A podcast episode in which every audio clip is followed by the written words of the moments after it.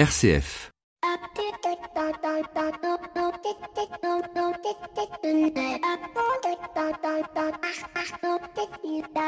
Bonjour à toutes et à tous.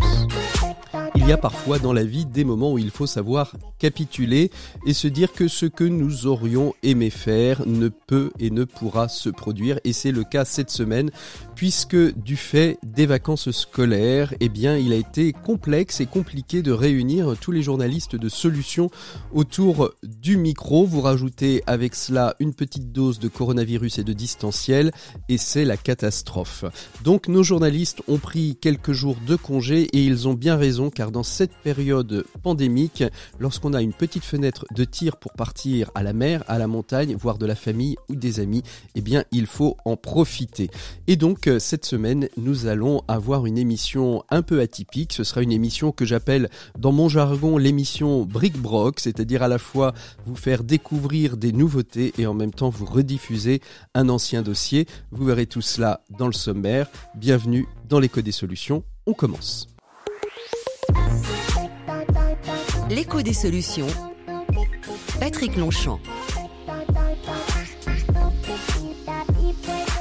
Bonjour à toutes et à tous, très heureux de vous retrouver dans l'écho des solutions. J'espère que vous vous portez bien. Vous venez de l'entendre, vous venez de le comprendre. Pas de presse club en ce dernier samedi du mois, ce qui va nous permettre de redécouvrir un dossier très intéressant sur la question des trackers de bienveillance dans l'entreprise.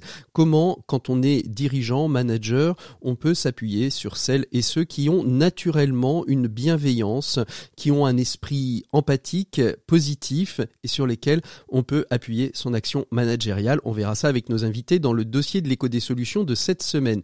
Et puis, euh, qui dit euh, émission de vacances, dit peut-être aussi parfois des inédits, et ce sera le cas avec notre invité écho de cette semaine, avec qui nous allons découvrir l'association Les Cigales, une vieille association de quasiment plus de 40 ans, et qui est l'une des premières euh, associations de clubs d'investisseurs qui va permettre à des jeunes, ou des moins jeunes d'ailleurs, qui ont un projet entrepreneurial, de pouvoir commencer à le financer. Et en fin d'émission, dans les 7 minutes pour changer le monde, nous irons à la rencontre de William Lambert qui a créé une basket euh, durable, une basket organique et j'irai même plus loin, une basket vegan. On verra de quoi il retourne avec notre invité des 7 minutes pour changer le monde. Et puis qui dit émission de vacances, et bien évidemment repos aussi de nos experts. Donc ni Maxime, ni Flavie, ni Pierre Collignon. En tout cas, moi je suis très très heureux que vous soyez présents à l'écoute de l'écho des solutions. On se retrouve tout de suite après ça avec notre invité écho de cette semaine. Il s'agit d'Elodie Landa qui est la déléguée régionale des clubs Cigales des Pays de la Loire. L'invité écho, Patrick Longchamp. Bonjour Elodie, euh, merci d'être avec nous. Bonjour. Alors vous allez nous parler un petit peu des, des cigales. Euh, on, on, on, les voit passer régulièrement. Ça fait ça fait combien de temps que, que ces, ces clubs, que ces associations euh, nationales et régionales existent des cigales, Elodie? Alors déjà, je suis très heureuse de venir un jour où il fait un temps, un temps printanier, voilà, de, pour parler des cigales. Donc euh, je vous parlais des cigales, ça date pas d'aujourd'hui, euh, ni d'hier d'ailleurs, puisque ça date des années 80. Euh, Donc puisque... un des plus vieux, peut-être euh, plus vieille association. Euh... Eh ben, c'est un mouvement citoyen en effet qui, qui, qui est du coup à quelques années derrière lui sur le simple voilà constat de personnes, des citoyens qui avaient envie de financer des projets locaux et en se disant bah moi j'ai de l'épargne, je peux le faire. Alors alors euh, comment ça comment ça fonctionne? Donc depuis les années 80 des clubs je crois que vous, vous me disiez euh, juste avant l'émission il y a 220 clubs euh, à peu près en France qui vont euh, financer à peu près 2000 projets. Euh, mais mais comment comment ça fonctionne euh, ou qui accompagne? Non il y a 2000 2000 cigaliers et ça accompagne combien de projets? Voilà c'est ça c'était la question. C'est ça. Du coup sur on a sur l'année du 2019 on comptabilise 220 clubs cigales donc des groupes de citoyens qui qui sont, du coup, on a 2700 cigaliers, donc des mmh. membres d'une cigale, qui sont allés financer 185 projets. Ah oui, c'est un peu moins que mes 2000. C'est un petit peu moins. un petit peu voilà. moins des 2000. Et en investissement, on est plutôt à l'ordre de 300, euh, puisque, euh, voilà, un club cigale peut aller financer plusieurs projets. Alors, euh, expliquez-nous, qu'est-ce que c'est qu'un club cigale? Comment ça fonctionne exactement? Alors, un club cigale, cigale c'est un acronyme, c'est pas que la petite bête. C'est pas la petite cigale de la fourmi, la fontaine, qui a pas mis assez d'argent de côté, mais bon, ça se rapproche. Pas que. Pas que. C'est l'acronyme de quoi? Un club d'investisseurs pour une gestion alternative et locale de l'épargne solidaire. C'est très long, donc cigale c'est plus facile pour C'est ça. retenir. Et puis c'est plus, c'est plus imagé. c'est plus chantant. Euh, donc ce sont des citoyens, un groupe de citoyens qui va mettre un petit peu d'argent de côté tous les mois pendant cinq ans et qui va aller soutenir financièrement mais pas que, des projets entrepreneuriaux locaux et solidaires. Du coup, je dis pas que, puisque une cigale apporte, enfin, oui, fait un soutien financier, mais également un accompagnement des projets, c'est-à-dire qu'elle met son dynamisme, son énergie, ses conseils au profit des projets. Alors comment ça se passe? Demain, je suis, euh, aujourd'hui, il y a des porteurs de projets qui nous écoutent, qui connaissaient pas les cigales et qui se disent tiens, je vais peut-être aller déposer euh, mon projet chez eux. Euh, comment ça se passe? On prend contact avec un club, avec vous qui orientez sur un club, parce que je pense que ça va être un peu territorialisé? Oui, exactement. Alors vu que notre objectif, c'est, enfin, l'objectif des cigales, c'est d'aller financer des projets locaux. la première porte d'entrée, c'est le site internet. On a une carte où vous avez tous les clubs cigales des Pays de la Loire. Donc vous allez chercher le club le plus près et vous allez euh, du coup lui présenter votre projet. Du coup, c'est comme ça que. Et alors le projet, il doit être ficelé comment? Parce qu'il y a, y a on n'arrive pas. Euh, bonjour madame, bonjour monsieur, j'aurais besoin d'un peu de sous. Euh, j'ai un super projet de de cantine avec sans bocaux et sans plastique. Eh ben, en vrai, vu que ce sont des citoyens, c'est l'humain qui va être quand même la, première chose qui va être regardée par euh, ce club euh, de citoyens. Euh, mais n'empêche qu'il va falloir en effet présenter un petit peu plus son projet en détail. voilà, mais échanger avec le club, c'est-à-dire lui présenter bah, ce qu'on a envie de faire. Alors parce qu'il y a des projets qui viennent qui sont juste au stade de l'idée, il y a également des projets qui viennent qui sont déjà ficelés, euh, voilà, qui font juste ce qu'on appelle une nouvelle levée de fonds et qui ont besoin d'argent pour se développer. C'est ça. Alors quand ça arrive, euh, quand on est juste en gestation, le club va permettre euh, de l'accompagner déjà dans ce qu'on appelle le, business plan, le business model, vérifier que ça fonctionne. Et après, ça, ce sera la première étape. Donc il n'y a pas d'échange d'argent à ce moment-là, c'est juste un accompagnement? Bah, du coup, c'est ça. La première phase, c'est une rencontre. généralement, en fait, entre la première rencontre et le financement il y a à peu près neuf mois. Du coup, de voilà, de prendre connaissance, de euh, voilà, de savoir euh, aussi à quel moment la cigale a besoin d'intervenir. Euh, ensuite, du coup, il y a en effet un apport financier qui est fait, mais qui est fait en parallèle de l'accompagnement. Et mmh. là, du coup, c'est un engagement sur l'accompagnement et le financier pendant cinq ans. Mmh. Donc voilà. Les Donc l'engagement, une fois que, une fois qu'on a, on a fait valider ce projet par par un club cigale, on sait qu'on va avoir un accompagnement sur un certain montant durant cinq ans. Oui, c'est l'engagement entre euh, le porteur de projet du coup et euh, la cigale. Quels sont les quels sont les euh, quels sont les budgets moyens accordés par des cigales? On est plutôt de l'ordre de 5 6 000 euros. Ça, ça, va vraiment dépendre du projet. S'il y a vraiment une forte demande d'investissement et donc un accompagnement plus important. Alors ça dépend plutôt du, des coups de cœur des cigales, puisque chaque cigale est complètement indépendante dans ses choix d'investissement. Euh, la moyenne en Pays de la Loire, c'est 2000-2500 euros, mmh. euh, et du coup par cigale, et on arrive plutôt autour de 4000, 4005 euh, du coup par projet, puisque plusieurs cigales peuvent aller financer un seul projet.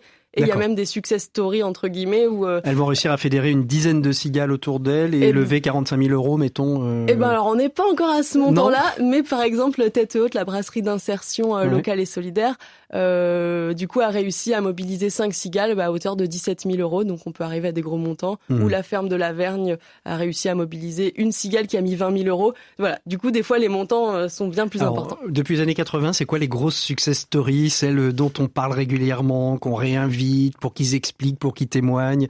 Alors ça peut être du, certaines d'il y a 40 ans, mais ça peut être des, des plus récentes aussi. Eh ben alors il y en a de, nombreuses. Du coup ça va être euh, compliqué, mais on a on va dire localement on a Titi Floris qui est quand même une coopérative bah, qui est bien connue qu'on voit dans toutes les rues de, de Nantes. Exactement. Du coup les cigales étaient au tout départ euh, dans le projet et euh, elles ont voilà l'objectif et vu que c'est une coopérative ils avaient envie d'impliquer les citoyens. Donc voilà il y a aussi des projets comme celui-ci où c'était une volonté forte d'avoir des citoyens au capital hmm. de la structure. On, vous entend, hein, c'est très important la notion de citoyen chez chez vous. C'est pas juste un club de mécènes, de d'ex-chefs d'entreprise qui ont un peu d'argent. Il y a vraiment un engagement citoyen euh, et c'est la motivation qui fait rejoindre ce type de club euh, d'investisseurs. Clairement, on est issu de l'éducation populaire. Donc on est vraiment dans ce principe-là en se disant que n'importe qui en fait peut euh, venir et devenir cigalier. Hmm. Donc peut être, alors c'est un gros mot, business angel, mais peuvent en tout cas venir du coup dans ce club cigale et aussi apprendre un petit peu voilà de l'économie, apprendre un toutes ces bases-là et euh, c'est à la portée de tous et c'est l'objectif des On l'a pas dit, le projet doit être obligatoirement dans la ligne de l'économie sociale et solidaire ou ça peut être une autre entre une autre typologie d'entreprise plus euh, on va dire mercantile, plus business? C'est le mouvement des cigales est issu de l'économie sociale, et solidaire. En revanche, les projets financés ne le sont pas forcément dans le sens où nous la priorité c'est que ce soit local euh, et que ce soit des projets qui soient orienté vers un développement durable, pour que ce soit plus large, puisque euh, on Donc, va dire développement durable est une base, une base RSE un petit peu quand large. même plus large. Voilà. Euh, L'idée est vraiment de se dire euh, les projets financés vont permettre c'est ça un développement du coup euh, plus intelligent, plus durable, plus euh, social du de l'environnement. Mais il y a dans les projets financés, il y a autant des associations, des coopératives que des sociétés de capitaux. Et la pizzeria de de, de- du coin, du coup, peut être financée si c'est le dernier commerce de proximité d'un village, puisque ça. ça. permet de recréer du lien social. Ça Mm. peut être une voilà une finalité aussi. euh, C'est ça. Donc en gros, si vous rentrez dans l'un des 17 objectifs du développement durable, vous avez à peu près... Non mais il faut faire un peu la promotion de l'agenda 2030. Je- J'en suis un, un, fur- un fervent défenseur. Donc si vous rentrez dans un de ces 17 items qui, grosso modo, couvrent à peu près la totalité du spectre de l'entrepreneuriat qu'on peut avoir, vous avez une chance d'être d'être financé euh, par les par les cigales. La porte d'entrée, c'est le site internet et les cartes des clubs et on appelle les clubs. Ouais, directement en fait, les clubs vont aller financer des projets locaux, donc contactez directement les clubs les plus proches de chez vous si vous êtes porteur de projet. Et je fais aussi un appel aux citoyens qui veulent devenir Cigaliers. à leur tour exactement cigaliers. Et bah, du coup, vous pouvez soit ça- pareil contacter des clubs cigales les plus proches ou directement l'association Et ça, ça, nécessite quoi être un club cigalier? C'est-à-dire pour être cigalier, il faut forcément avoir quand même un peu de capital à donner, non? Alors c'est un peu d'épargne, mais on est vraiment sur des petits montants euh, puisque c'est 25 euros la moyenne par mois. Mais par contre, on s'engage pour 5 ans. Ah, Euh, ça vous nous aviez pas dit. C'est-à-dire que chacun verse un- une petite obole de 25 5 euros par mois qui crée une cagnotte et en fait c'est à partir de cette cagnotte que l'on va accompagner tel ou tel projet. Exactement. C'est pas du business angel au sens de euh, j'ai euh, j'ai une fortune, je vais je vais Non. faire un chèque moi-même. À chaque fois, ce sera la cigale qui va investir, soutenir le projet. Ce sera jamais une personne de la cigale. D'accord. si Donc ce qui permet à chaque citoyen qui souhaite de devenir cigalier à hauteur de 25 euros, ça veut dire qu'il faut pouvoir mettre euh, à peu près 250, 300 euros par an dans, le dans le pot commun. Et puis après, bah, chacun en fonction de ses moyens peut monter 25, 500, 1000, Exactement. 2000, 3000. Chaque cigale a son fonctionnement interne. Après, euh, voilà, une- c'est une moyenne. Il y a des cigaliers qui mettent 10 euros. Merci beaucoup Elodie euh, pour toutes ces informations sur les cigales. Nous on continue tout de suite en musique notre écho des solutions de cette semaine et on retrouvera après le dossier qui est consacré au tracker de bienveillance, une rediffusion d'une émission de 2019.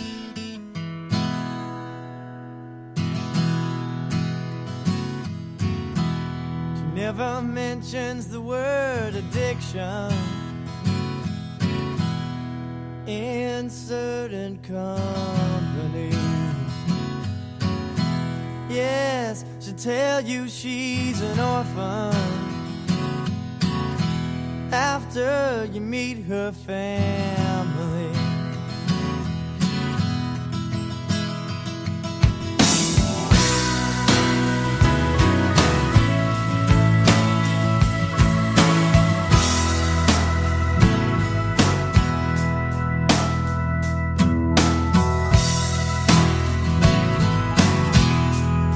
She keeps a lock of hair in her pocket. Wears a cross around her neck.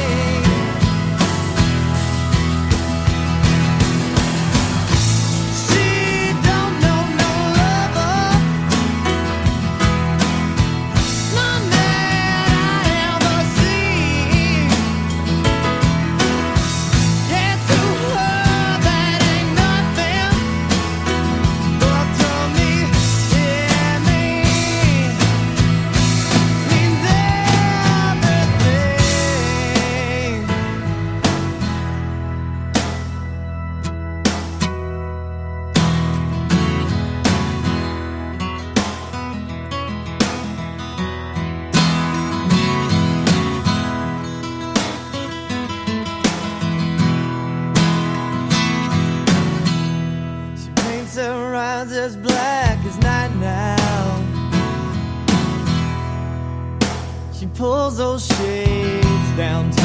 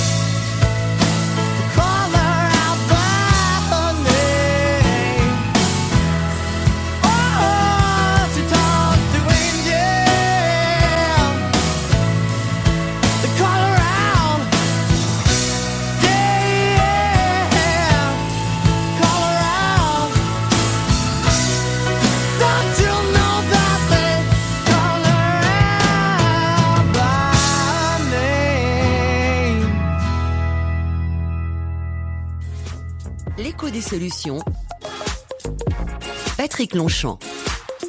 Ça y est, il est temps d'ouvrir notre dossier de cette semaine, c'est se dire la vérité en entreprise, générer de la bienveillance et accompagner les générateurs de bienveillance. Comment tout ça est-ce possible? Bonjour à tous nos invités qui nous ont rejoints. Bonjour à Michel Sarah, dirigeant de la société GT Location. Bonjour euh, Michel, vous nous avez rejoint par le téléphone. Oui, bonjour à tous. Merci beaucoup d'être avec nous. Vous, avez, vous êtes auteur d'un livre, je le disais euh, en introduction, qui est Nous réinventons notre entreprise, euh, qui est l'écriture de votre projet entrepreneurial avec vos, vos collaborateurs euh, depuis 2012, 7 ans déjà. Euh, Géraldine Lemoine, bonjour. Bonjour. Vous êtes co-auteur euh, avec euh, Denis euh, Gilles Tenot. Gilles Tenot, pardon, j'avais pas le nom. Gilles Tenot d'un livre qui s'appelle Les Toxic Handlers, les générateurs de bienveillance en entreprise. Vous essayez de nous expliquer un petit peu ce que c'est qu'un toxic handler. Quand on parle de toxique, on a toujours l'impression que c'est pas bon, Oui. alors que là c'est plutôt bon, d'après ce que j'ai compris. Et puis euh, Jean-Jacques euh, Montlahuc. Bonjour Jean-Jacques. Bonjour. Vous êtes depuis nos studios euh, à Lyon. Vous avez euh, ou, ou sorti un ouvrage qui s'appelle Se dire la vérité en entreprise aux éditions Pearson. On vous a déjà entendu sur euh, nos antennes dans les- les- l'émission de, de Bénédicte Draillard. Bonjour donc à, à tous les trois. On va commencer un petit peu notre débat, euh, et enfin notre notre échange et notre débat justement. euh, euh, pour commencer avec vous, Michel Sarah, en tant que dirigeant euh, euh, ayant conduit et conduisant encore euh, votre entreprise euh, vers euh, la libération, vers la culture de la bienveillance.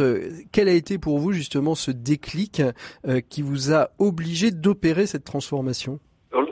Le, déclic, c'était une, année 2011 où nous avons connu beaucoup de, vraiment beaucoup, d'événements adverses dont certains nous ont profondément marqués parce qu'ils touchaient à la santé de plusieurs d'entre nous. Et vraiment, nous nous sommes posé la question, enfin, des enseignements que nous pouvions tirer de ce qui nous était arrivé. Et c'est là où, parmi les deux enseignements, c'était au fond, euh, dans une entreprise de façon classique, hein, très, très hiérarchique, très centralisée, comment redonner du pouvoir et de la responsabilité aux équipes sur le terrain. Et le deuxième enseignement, bien sûr, prendre soin de nos collaborateurs et passer d'un management qui était basé sur l'obéissance et souvent la crainte à une dynamique, elle, qui repose beaucoup plus sur la, la confiance, la liberté la responsabilité. Alors co- comment est-ce que parce que c'est toujours la question dans les deux ouvrages de, de Jean-Jacques et de euh, Gilles et, et Géraldine Lemoine, Gilles Tenot, Géraldine Lemoine, on, on a beaucoup de conseils, on a beaucoup d'éléments qui nous permettent de euh, d'appréhender cette question. Mais comment vous vous y êtes pris? Comment vous avez changé finalement l'ADN de votre entreprise? Comment comment on s'y prend? Parce que c'est bien de le, de le constater, c'est bien de le poser, mais à un moment donné, il faut mettre, j'ai envie de dire, les mains dans le cambouis et, et y aller quoi. Et ça doit être compliqué. Oui, la, première étape, ça a été vraiment de donner la parole au, euh, plus grand nombre de, collaborateurs dans l'entreprise. À l'époque, nous étions 1300 et nous avons invité l'ensemble des collaborateurs à participer à des, réunions. Il y en a eu une, une dizaine euh, euh, entre l'automne 2012 et le printemps 2013. Et ce qui a été un encouragement extraordinaire pour nous, c'est que euh, les, plus d'un salarié sur deux est venu un samedi, a cramé un samedi pour venir parler de l'entreprise, de son travail, de la façon dont il vivait ça. Et ce qui était au départ l'idée de quelques personnes à l'équipe de direction, euh, petit à petit, euh, nous avons eu la confirmation que vraiment ça correspondait à une attente très très forte de la part de, beaucoup des compagnons d'entreprise. Vous dites bien de beaucoup, ça veut dire qu'il y a quand même aussi des personnes qui sont plus ou moins récalcitrantes. Comment on les embarque dans cette dans cette transformation, euh, Michel Sarah?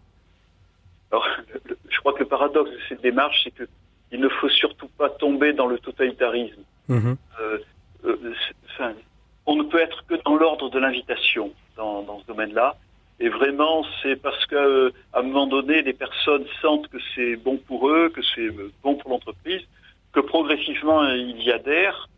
Et c'est vraiment de, oui, pour- enfin, le, le fait de donner envie. C'est ça qui nous a guidés. Géraldine Lemoine, vous avez donc euh, coécrit hein, le livre Toxic Handler. Donc je disais le mot toxique euh, peut peut paraître négatif. Quand vous entendez Michel Sarah, euh, vous vous dites finalement il a peut-être aussi euh, pu trouver et appuyer sur les bons générateurs de bienveillance dans son entreprise. Oui, tout à fait. Je hoche la tête depuis tout à l'heure, Ah oui, depuis vous que je arrêtez. l'écoute.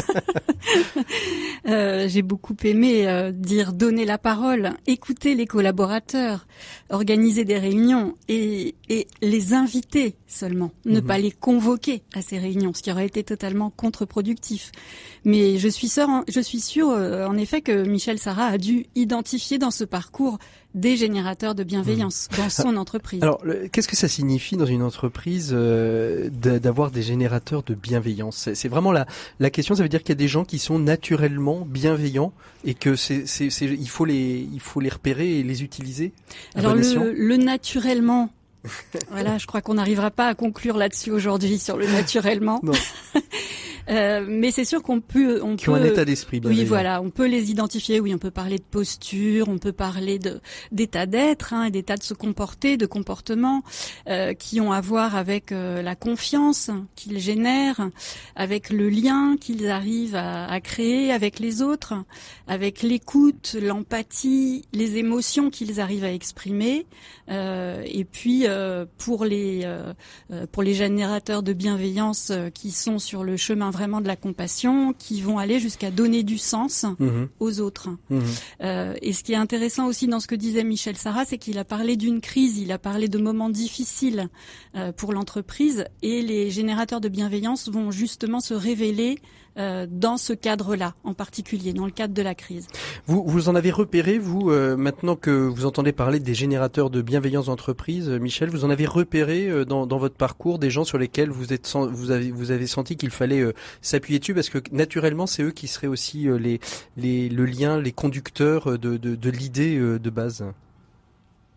Alors, oui, enfin, là aussi, je- je suis frappé en, en, en vous écoutant, Géraldine, euh, le, lors de ces, ces réunions où, vraiment, euh, euh, ce, qui avait, ce qui a beaucoup frappé les personnes, et, et moi le premier, c'est que bon, je, je parlais à peu près 10 minutes et j'écoutais pendant plus de 3 heures. Bon, il y avait une animation bon, très vivante, en fait. Mm. Et vraiment, ça a été une, une expérience extraordinaire pour beaucoup d'entre nous, et notamment de voir des personnes qui, euh, la- la- notre population professionnelle, ce sont des conducteurs routiers, hein. et de voir des personnes qui, avec beaucoup de simplicité, se lever, s'exprimer, et qui naturellement euh, étaient écoutées. Mhm. Et de fait, euh, c'est beaucoup autour de ces personnes que, que petit à petit ça a cristallisé euh, dans, les, dans les propositions qui, enfin, qui sont portées volontaires dans certains groupes de travail. Oh, Comment, comment est-ce que on, on, on- le générateur de bienveillance, on est naturellement générateur de bienveillance ou est-ce qu'on peut le devenir? Euh, là aussi, c'est un grand, Un un grand grand, débat, qu'on peut pas qu'on peut pas conclure. hein. Euh, simplement, on peut euh, s'appuyer sur, euh, encore une fois, en effet, un certain nombre de postures d'écoute de l'autre. Et il s'agit pas de poser des questions et de ne pas écouter les réponses ou de ne pas écouter les réponses et en plus d'enchaîner sur son propre avis à soi, mais de vraiment être dans l'écoute active des autres. Et en même temps, euh, cela peut se travailler euh, dès lors qu'on se forme à des techniques comme la communication non violente, par exemple, Mhm. euh, qui, qui nous permettent de d'élargir ce champ autour de l'écoute de l'autre.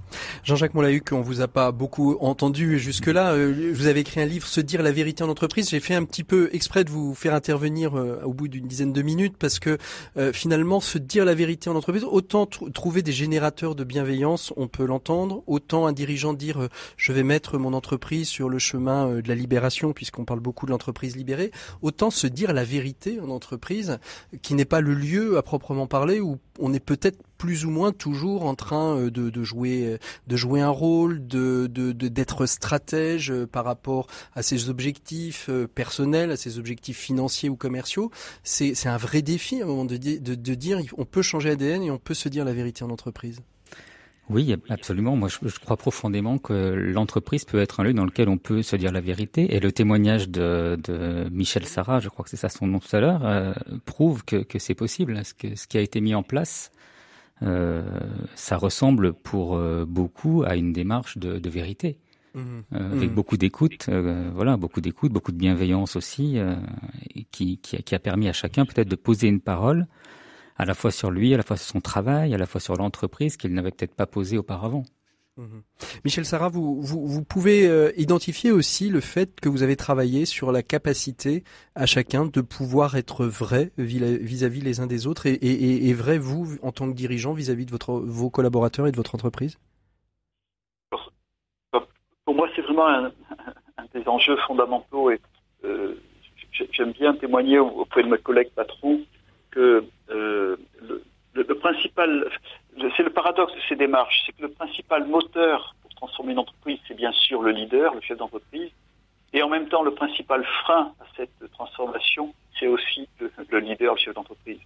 Mhm. Parce que euh, à partir du moment où on s'efforce d'être en vérité, on n'est plus, enfin, on, on ne peut pas être dans l'injonction. Euh, c'est plus que ce que l'on vit et la cohérence que l'on s'efforce de vivre entre ce que l'on propose et ce que les gens nous, nous regardent vivre qui, qui arrive à convaincre plus Je- que le discours. Je, je vous vois, euh, Géraldine, je vous vois opiner. euh, je, je pense que vous aurez passé votre émission à, à opiner du chef. Euh, qu'est- Qu'est-ce qui vous fait réagir dans ce que dit Michel Sarah? Et puis, je sais, j'ai j'ai vu aussi euh, Jean- Jean- Jean-Jacques euh, euh, tout à Ouais. fait euh, aller, aller dans ce même sens. Qu'est-ce qui vous fait réagir, euh, Géraldine? Ce qui me fait réagir, c'est ce que dit Michel. En effet, il est impossible de décréter la bienveillance en disant allez, maintenant vous allez tous être bienveillants, et puis de garder un mode de management qui ne l'est pas.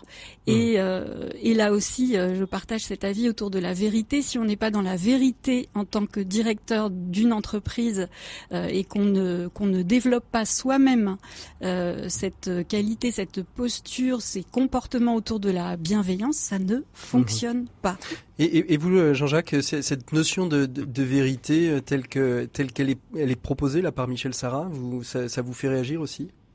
Oui, oui, absolument. Moi, j'aime beaucoup euh, ce qui est dit quand on dit à la fois le leader et le moteur et le frein, parce que euh, aujourd'hui, on, assiste vraiment à la fin de, de l'objet du management. C'est-à-dire qu'aujourd'hui, pourquoi est-ce qu'on travaille autant sur le leadership? Parce que moi, ce que je crois profondément, c'est que le, le meilleur objet du management, si on peut parler ainsi, c'est le leader.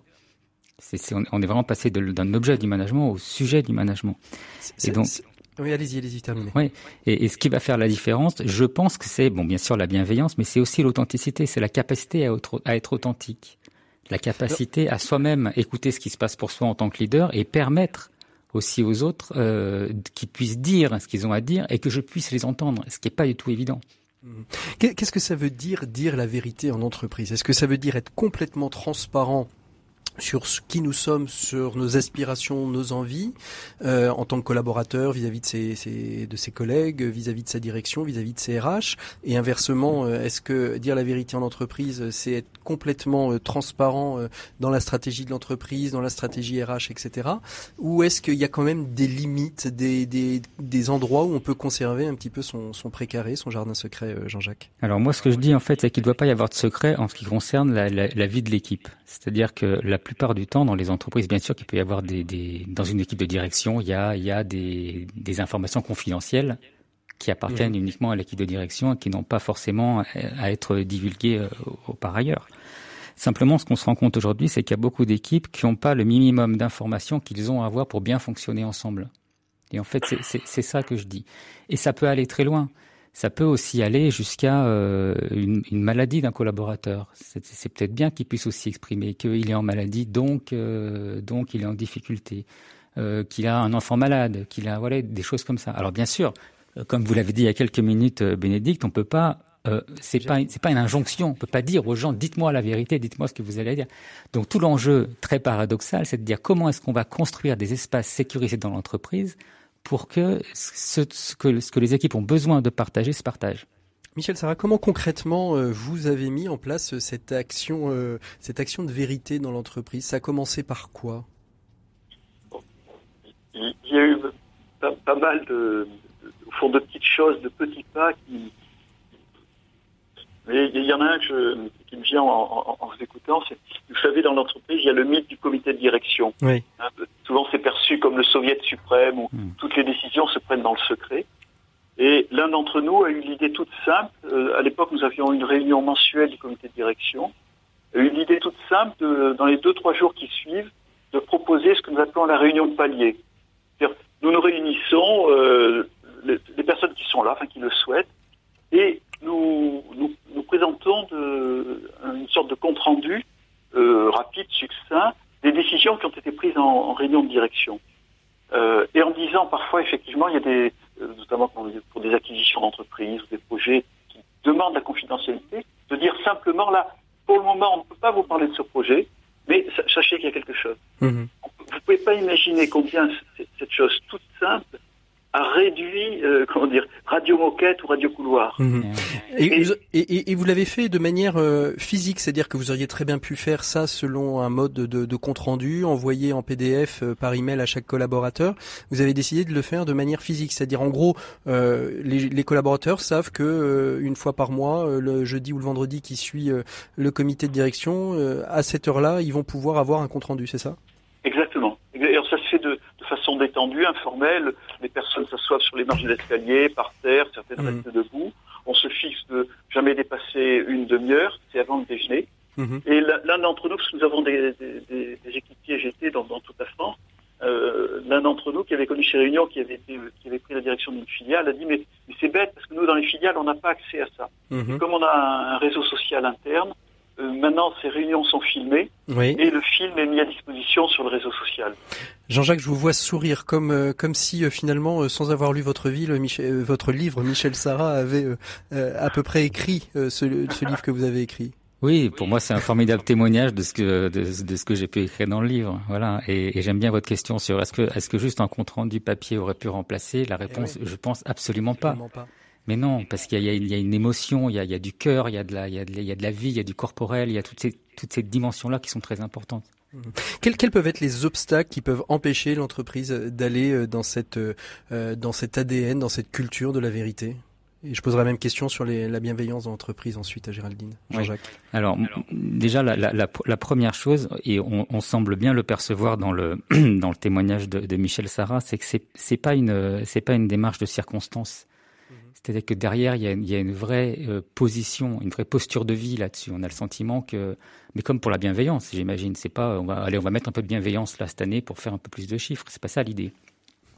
Euh, donc ça veut dire que la position politique d'abord des leaders et du comité de direction, ça c'est absolument essentiel. Et, par exemple moi quand j'accompagne une entreprise, je prends beaucoup de temps pour vérifier qu'il y a, une vraie intention. C'est pas simplement une. euh, posture, une... Oui, Est-ce voilà. est-ce que, est-ce que ça veut dire, Mm. et je vais reposer la question que je vous posais à l'instant euh, à, à, à Géraldine, mais est-ce que ça veut dire aussi, parce que euh, dans, dans notre société et donc dans les entreprises de la même manière, on voit de, on en parle de plus en plus de, euh, de ces personnalités toxiques, alors ré- réellement toxiques que sont les manipulateurs, les manipulateurs pervers narcissiques, et on se dit que si on génère de la bienveillance dans l'entreprise, que si on, on génère de la vérité euh, dans, dans l'entreprise, ça peut être des outils pour euh, manipuler et qui l'entreprise et qui les collaborateurs et finalement euh, devenir euh, purement toxiques. Comment est-ce qu'on peut prévenir ça, Jean-Jacques? Alors moi, je pense le contraire. Je pense que si vous mettez en place une démarche de vérité dans l'entreprise, ces gens-là vont tout de suite émerger et vont se faire sortir du système.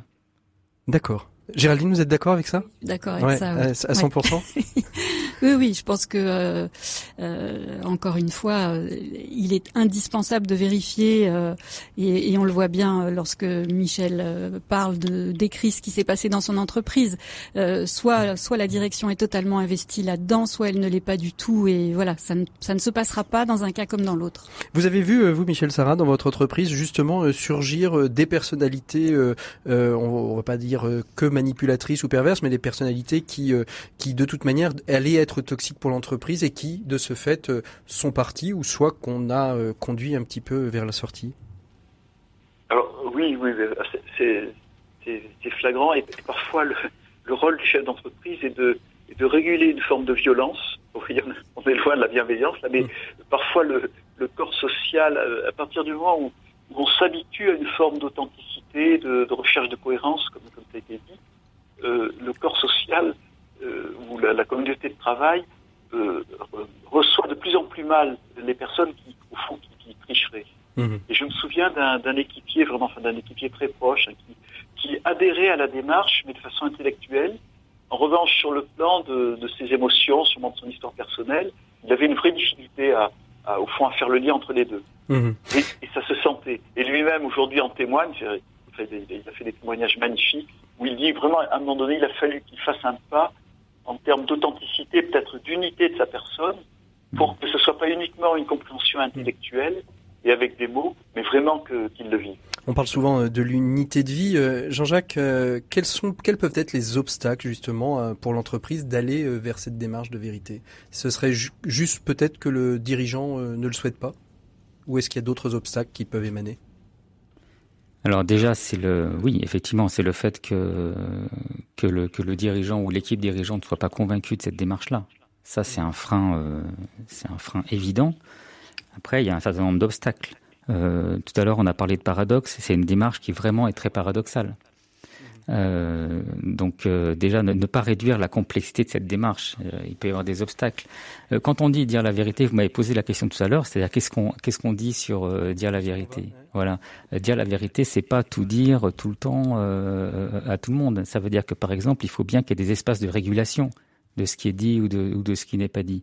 Donc euh, un, un des obstacles peut être euh, le fait que euh, le, le, le comment dire tout- toutes les modalités qui sont à mettre en place dans l'entreprise sont pas forcément présentes et vont donc vont vont aider à structurer la démarche. Mais je pense que le plus important au cœur de ça, on n'a pas beaucoup parlé, mais c'est le leadership.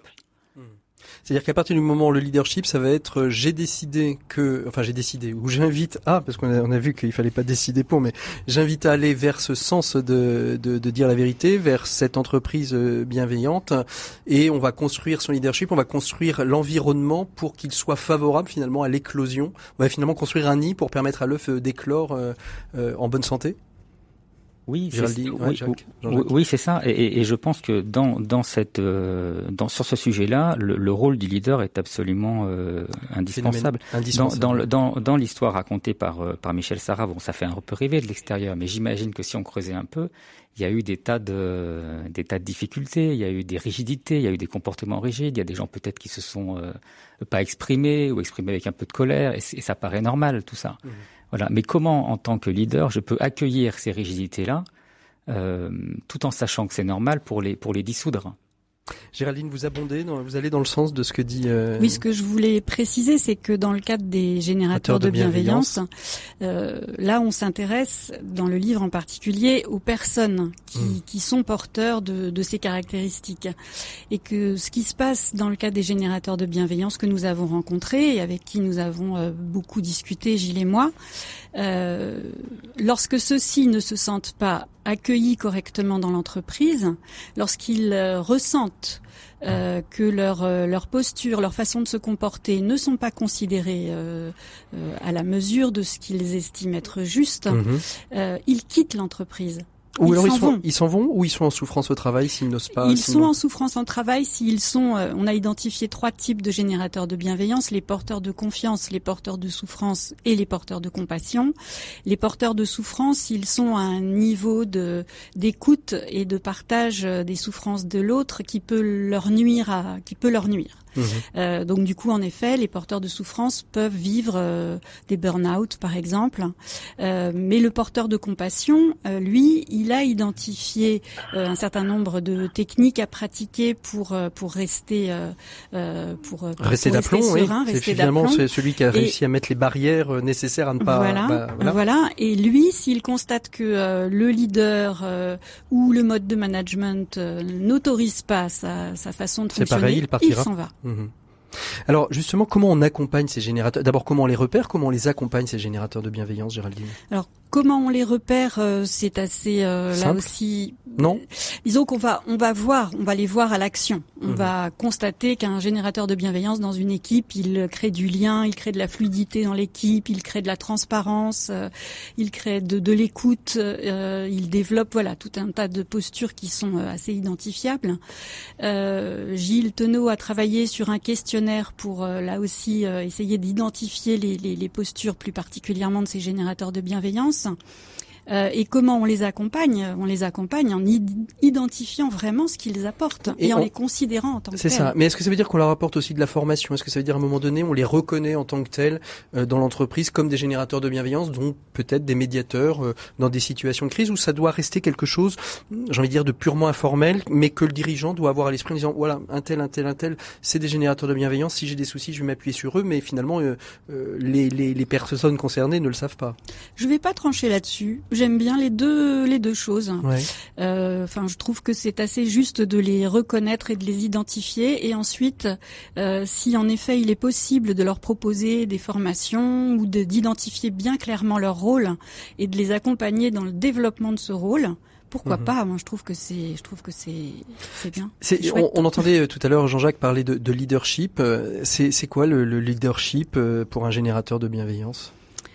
Euh, le leadership pour le pour le générateur de bienveillance, euh, là aussi, ça va être euh, bah, autour de, de la communication, hein, de ce Mhm. que disait euh, Jean-Jacques euh, sur la- le, dialogue, la vérité et encore une fois, voilà, la vérité dans l'équipe. Je crois que Mhm. c'est extrêmement important en effet. Michel Sarah, euh, une question dans toute cette, dans tout ce, ce travail que vous avez fait avec votre entreprise, avec les collaborateurs. C'est peut-être une question un petit peu plus personnelle, mais je suis sûr qu'à partir du moment où on travaille cette question de, de la bienveillance, de la vérité, on découvre aussi euh, des choses sur soi. Qu'est-ce que vous avez découvert sur vous-même en tant que euh, dirigeant euh, et, et leader de votre entreprise? Ah, Je vous prends un peu au dépourvu. Hein. question facile.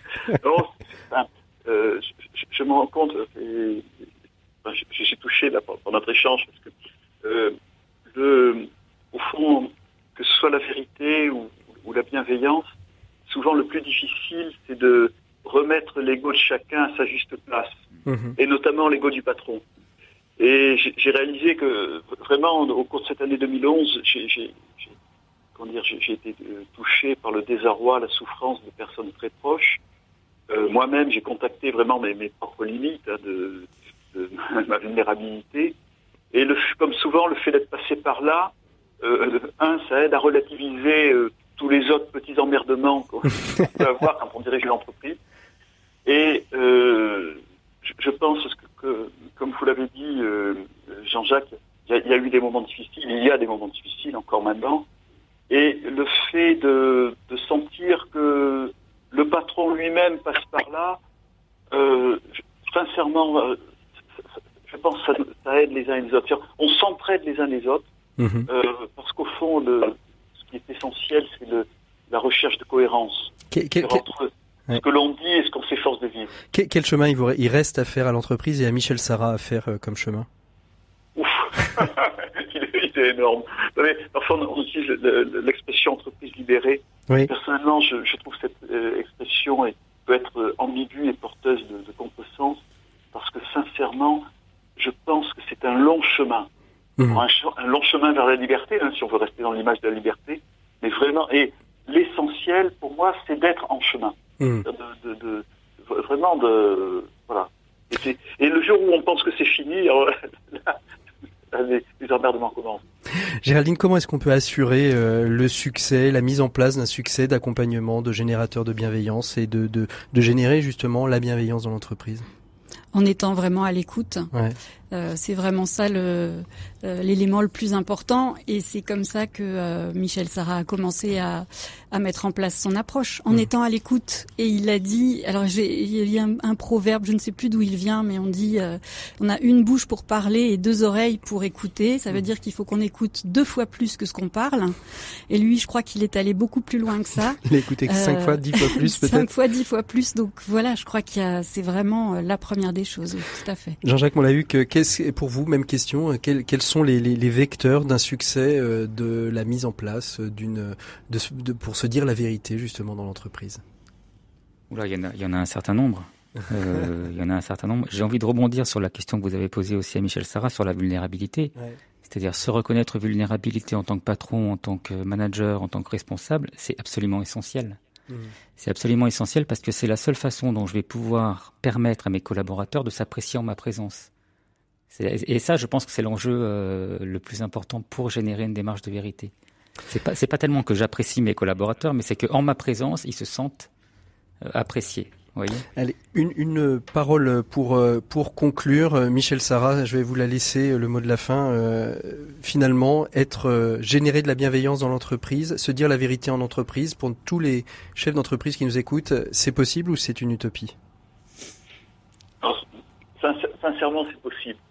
Si, je pouvais témoigner d'une chose, c'est de dire que, voilà, dans, une entreprise, nous, nous sommes dans le transport routier, hein, c'est un secteur très difficile. Euh, no- notre entreprise se porte largement aussi, aussi bien que nos confrères, donc c'est pas contre-productif. Et vraiment, humainement, c'est quand même plus agréable. Merci beaucoup à tous les trois. Merci à vous, euh, Géraldine Lemoine, qui avait coécrit avec Gilles Tenot, Toxic Handler, les générateurs de bienveillance en entreprise. Merci à Jean-Jacques Moaluc, qui, a- qui a écrit Se dire la vérité en entreprise aux éditions Personne. Et puis, euh, Réinventons l'entreprise euh, de Michel Sarah, qui nous raconte l'histoire, justement, de la libération, du chemin de libération entamé euh, il y a euh, de- il y a sept ans maintenant, depuis 2012. Nous, on se retrouve dans quelques minutes, quelques secondes, avec nos 7 minutes pour changer le monde. On va parler de basket. On va parler de basket vegan avec euh, William Lambert, le fondateur de la société Panorama, une société qui produit depuis peu des baskets euh, éco-responsables puisque totalement réalisées en cuir organique sans cuir animal, ce qui en fait d'ailleurs des baskets vegan. On retrouve tout de suite euh, William Lambert dans nos 7 minutes pour changer le monde. 7 minutes pour changer le monde. L'écho des solutions. Bonjour William. Bonjour. Merci beaucoup euh, d'être avec nous. Alors, euh, on va parler de basket. Vous savez, euh, souvent quand on commence à penser durable, je ne sais pas pourquoi, mais tout le monde commence par la basket. Alors, on, on les cite, hein, les Veja, les Faguo, les Ngo Shoes, et maintenant il y a les Panorama qui sont euh, venus euh, dans la suite de, de- de ces baskets. Racontez-nous un peu l'histoire de, de- de- de ces baskets qui sont très originales parce que elles sont bon, évidemment durables et en plus elles sont véganes. Racontez-nous un peu l'histoire. D'abord, comment euh, comment vous en êtes venu à créer des baskets Alors, euh, déjà, Panorama, c'est euh, un projet qui est construit autour d'un produit euh, qui est éco-responsable avec euh, une démarche positive en termes d'impact social et environnemental. Pour la petite histoire, donc euh, moi j'ai toujours été passionné et, euh, et intéressé par la mode et euh, en grandissant, bah, je suis devenu beaucoup plus attentif euh, à ma façon de consommer, que ce soit par exemple dans l'alimentaire ou dans l'habillement. Mhm. Et, euh, et donc même quand je donc il y avait pas mal de marques en fait que j'aimais beaucoup qui euh, bah, ne correspondaient plus du tout à mes valeurs. Et même quand je regardais du côté euh, des marques éco-responsables bon, je trouvais qu'il manquait toujours un peu ce côté style hein, ce côté mode en fait que je recherchais. Et euh, et il y a deux ans donc pour mes deux dernières années d'études en alternance là j'ai rencontré Stéphane qui est Stéphane Roux du coup qui euh, était mon tuteur à l'époque. Et euh, et donc ensemble on a on a travaillé pendant deux ans euh, sur euh, sur de la chaussure. Et, euh, et un jour, bah, je lui ai proposé de créer un nouveau projet de basket éco-responsable avec plus de sens, avec plus de responsabilité et avec plus de, de proximité. Alors quand on commence à parler de basket éco-responsable, euh, on, peut avoir, quand on va chercher un petit peu des, des investisseurs, quand on va chercher euh, des, des, des personnes, le, le regard peut être assez, ouais, encore une, une marque éco-responsable. Comment on arrive à les convaincre euh, que c'est une, une démarche qui, est, qui a du potentiel? Bah déjà, je pense que dans un premier temps, pour une basket, déjà, il faut déjà beaucoup de style parce qu'il faut que la basket elle plaise au premier regard. Voilà, quand on va Mm. la voir au, au milieu de plusieurs baskets, bah voilà, faut que ça attire l'œil, il faut qu'on s'imagine avec et, et, et, euh, et, euh, se voir la porter. Et après, je pense que c'est les valeurs derrière qu'on va mettre euh, en place et, euh, et je pense que bon, voilà, il y a beaucoup de choses. Le circuit court déjà, notamment, est un est une première chose. Donc nous, on fabrique euh, nos baskets au Portugal. Euh, il y a aussi les matières qu'on va utiliser. Nous, on utilise quasiment entièrement des matières recyclées.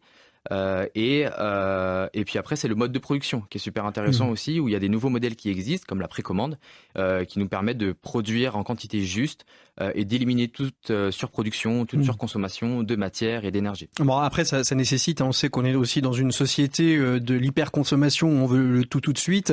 Qui dit précommande dit euh, aussi euh, capacité à, à, être patient, à savoir attendre son produit. Exactement. En fait, euh, bah, il faut revoir un petit peu son, sa consommation et sa façon de voir aussi la consommation, parce que la précommande, en général, il faut prendre le temps, du coup, de produire euh, les baskets, et donc on est livré euh, un mois, un mois et demi après son achat. Donc forcément, ça demande euh, un effort pour le consommateur, mais c'est aussi pour nous une preuve que la personne, elle aime le produit et elle le veut réellement. Elle veut réellement. C'est pas un achat compulsif. Nous, on veut éviter ça parce que ça correspond pas à, à nos, à nos valeurs en fait. Mm. C'est voilà des achats raisonnés et une mode. de- Alors re- revenons-en à cette basket, vous la dites éco-responsable, on l'a présentée comme étant une basket végane, c'est-à-dire que le cuir n'est pas du cuir animal, c'est du cuir de pomme. Euh, comment on découvre cette innovation, comment on le produit, comment on arrive à avoir des quantités suffisantes euh, et, et- et dans des, des- des quantités qui permettent aussi d'avoir une basket à un prix euh, qui soit, euh, euh, de dire, correct et honorable, c'est-à-dire à peu près au prix d'une basket normale. Alors déjà pour vous expliquer, la- le cuir de pomme en fait, donc toute la partie dessus là, le cuir, donc la tige en fait, Mhm. Et donc ça, c'est conçu à, à partir de, de, de déchets de pommes qui sont issus de l'industrie agroalimentaire. Et donc ces déchets-là, donc je parle de, de résidus, c'est-à-dire euh, euh, les, les pluchures, les pépins, les trognons de pommes. Donc ça, ils vont le broyer, en faire une poudre et ils vont le mélanger à d'autres matières euh, un peu plus traditionnelles. Et ensuite, ils vont en faire une pâte, qui vont étaler une pâte qui va avoir un aspect visuel le même que le cuir animal. Je vais prendre une, une basket sûr, pour ouais. la, la montrer un petit peu. Et là. donc c'est euh, et euh, ce cuir là, donc cette matière là, va ressembler à du cuir. On va pouvoir lui donner un aspect euh, visible. Enfin, en tout cas, à l'œil nu, on a l'impression que c'est du cuir parce qu'il y a toutes les petites Oui, puis- nervures, Puis, etc. puis, puis même, même- au toucher, on a vraiment l'impression euh, d'a- d'avoir vraiment euh, du cuir euh, sous les sous les doigts. En tout cas, c'est euh, et, et- et je suppose que ça c'est un travail d'innovation. Vous faites ça en Italie, hein, c'est ça? Ça Exact. fait partie de votre de, de vos fournisseurs éco-responsables italiens. Oui, donc c'est une matière qu'on a trouvée euh, via notre fabricant. On a beaucoup discuté avec le, le- le fabricant et le fournisseur, euh, avec qui on essaie d'entretenir une relation de vraiment de confiance et de, du- durable en fait euh, dans cette période. Et, euh, et donc c'est un fournisseur italien, donc près de Florence, qui euh, travaille déjà depuis euh, plusieurs années à la- sur la, la- la conception et la fabrication de matières euh, cuir. Donc elle fait aussi euh, animale, mais maintenant elle développe de, beaucoup plus de, euh, de matières éco-responsables, dont ce cuir de pomme, qui euh, et qui a l'ambition en fait de développer encore plus de matières, de mettre plus de compositions recyclées dans C'était long de trouver ces, ces fournisseurs euh, pour euh, pouvoir développer votre euh, votre basket? Alors nous, la chance qu'on avait, c'est que je travaille avec Stéphane et Stéphane, il m'accompagne depuis le début du projet euh, sur le sur sur ces baskets-là. Euh, lui, il a 30 ans euh, d'expérience dans la création de chaussures, donc c'est un énorme avantage parce que grâce à lui, on avait j'ai pu avoir accès à son réseau De fournisseurs. de fournisseurs. de Donc il les avait déjà repérés ces, ces acteurs italiens? Voilà, il- on, a- on savait qu'en Italie on avait des super matières. C'est souvent en Italie d'ailleurs qu'on trouve les meilleures matières, entre autres, mais bon, il y en a, il y en a quand même ailleurs. Les fabricants sont plutôt au Portugal, donc on a essayé de, de relier un petit peu tout le monde, et donc on a cette matière-là qui était euh, pour nous super innovante, qu'on ne voyait pas ailleurs, et euh, de pouvoir l'utiliser dans nos baskets, et euh, voilà, de faire ce. ce... Et puis ça, ça laisse plein d'ouverture à d'autres à d'autres projets euh, en cuir. Ça peut être des, des, des petits objets associés, des portefeuilles et, et, et autres et autres éléments. On commence sur la basket. Pour porter ça, vous avez euh, lancé une campagne Ulule euh, qui a été couronnée de succès parce qu'en un jour, le premier palier de le premier palier, les 100% ont été euh, ont été ont été atteints. L'objectif maintenant, c'est les 300%. hein, c'est Ouais. ça? C'est ça, exactement. Donc là, en une journée, on a réussi à atteindre le, le, le, la pré- le- les 100 précommandes, en fait, qui est l'objectif? Donc là, c'était vraiment une journée super. Donc c'était lundi. Là, aujourd'hui, on a un nouveau palier qui est de 300% parce qu'on a aussi un lieu euh, en plein cœur de Nantes qu'on aimerait faire découvrir, qu'on aimerait aménager pour pouvoir installer les baskets euh, panorama et pouvoir rassembler aussi tous nos contributeurs et faire des événements, faire des, bon, voilà, quand ce sera possible, forcément. Mais en tout cas, nous, Quand on pourra rassembler Voilà, du monde, mais on- ce sera avec grand plaisir, toujours- je suppose. Bien sûr, bien sûr, on a toujours cette idée en tête, on veut vraiment le faire parce qu'on pense que c'est vraiment aussi euh, ça, la proximité avec les gens. Et, euh, et donc voilà, le prochain palier c'est 300%, donc on va essayer de, de rassembler un maximum de personnes autour de ce projet, euh, voilà, qui partagent nos valeurs et qui sont prêts à changer de basket pour un monde meilleur. Alors ça, ça c'est très bien, mais ça coûte combien en fait finalement? On n'a pas, on n'a pas donné un prix. Aujourd'hui, je veux précommander sur Ulule. Ça va me coûter combien à peu près la, la, la, précommande? Alors je suppose qu'il y a différents, euh, différentes possibilités euh, d'engagement, mais en gros, je veux pouvoir me m'offrir une paire, euh, une paire de, de panoramas. euh, euh, ça, ça va me coûter combien? Aujourd'hui, il nous reste encore une centaine de quantités à 109 euros Mhm. pièce. Euh, et quand on aura dépassé cette quantité-là, les baskets arrivent à 119 euros euh, Qui seront le prix de vente éventuellement dans les commerces euh, Et ceux qui voudront. Alors euh, c'est moins cher en fait que le prix de vente après campagne parce qu'après campagne on sera à 129 euros donc c'est Mhm. vraiment un prix qui est dégressif sur la campagne. Euh, 119 ce sera notre maximum et ensuite après la campagne donc après le, le 14 fe- le 14 mars euh, voilà on aura un, un site e-commerce. Ce qui, ce qui reste les- quand même un, un- un certain prix, mais vous restez quand même dans la gamme de prix des baskets euh, haut de gamme, on va dire? Exactement, on est sur euh, on est sur des baskets déjà éco-responsables. Mhm. Nous, on essaye d'y mettre aussi euh, beaucoup de styles, donc forcément, euh, mais on reste sur la lignée des prix des autres baskets, d'autres marques qui font aussi Mhm. des de, de l'éco-responsable. Euh, voilà, parce qu'on veut la rendre accessible, c'est super important. Tout le monde a le droit de pouvoir s'habiller euh, avec des bah des des des objets, enfin des chaussures, des des vêtements euh, éco-responsables. C'est super important, donc l'accessi- l'accessibilité est, un point. Le travail avec vos fournisseurs, c'est quelque chose de, de, de, primordial. Vous arrivez, alors pour le cuir, je suppose, mais par exemple avec l'entreprise de, fabrication, il y a aussi sur la manière de manager les équipes, sur la manière de, de, rémunérer. Vous, vous, vérifiez aussi que ça répond à vos valeurs et pas simplement sur euh, au-delà de la qualité de fabrication. Euh, Ouais, exactement. Dès le départ, donc nous on a eu la chance de pouvoir entre les deux confinements partir au Portugal visiter plusieurs usines et, euh, et on- c'est là qu'on a rencontré du coup Philippe avec qui on travaille aujourd'hui. On a visité l'usine, on a rencontré les gens. C'est une usine familiale qui travaille très bien avec euh, une qualité qui est exceptionnelle, donc il y a un vrai savoir-faire. Et donc là, on s'est assuré que ce soit euh, au niveau euh, des conditions bah, de rémunération, de que ce soit même au niveau de la hum, comment dire de, du développement durable, développement durable, durable, hein, environnemental de la- de l'usine. Euh, donc ça, oui, on se l'est assuré. Ce qui est bien aussi, c'est que c'est fait au Portugal, donc c'est sous la législation européenne. Donc là, on a déjà moins de soucis que si c'était à l'extérieur de l'Europe. Donc c'est ce qui est vraiment très important aussi pour nous.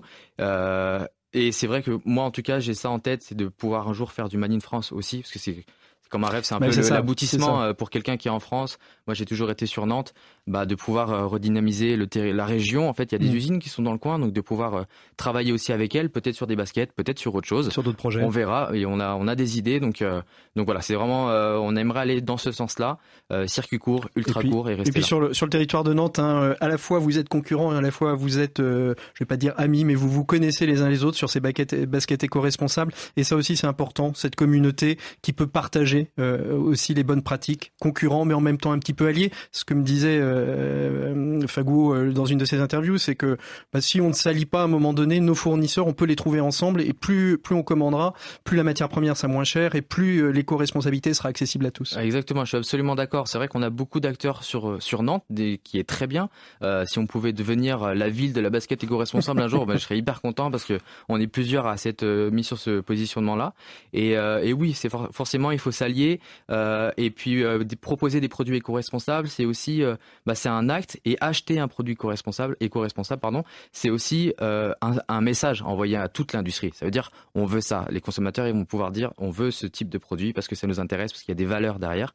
Et, et, et voilà, si on s'y met ensemble, on pourra réussir à faire ça. Et voilà, et ça me permet de redire cette vieille définition que j'aime bien, qu'à tous on peut tout. Merci beaucoup William Lambert d'avoir été notre invité. On se retrouve, nous, la semaine prochaine. Pour un nouveau numéro de l'écho des solutions, on parlera de l'entrepreneuriat chez les jeunes dans le cadre de la semaine consacrée à la jeunesse par l'ensemble du réseau RCF. D'ici là, vous pouvez nous retrouver en podcast sur toutes les plateformes et puis bien évidemment sur Je vous souhaite à toutes et à tous un très très bon week-end. Je l'espère ensoleillé, reposant pour ceux et celles qui sont en vacances. D'ici là, portez-vous bien. À la semaine prochaine. J'ai hâte de vous retrouver. À bientôt. Au revoir.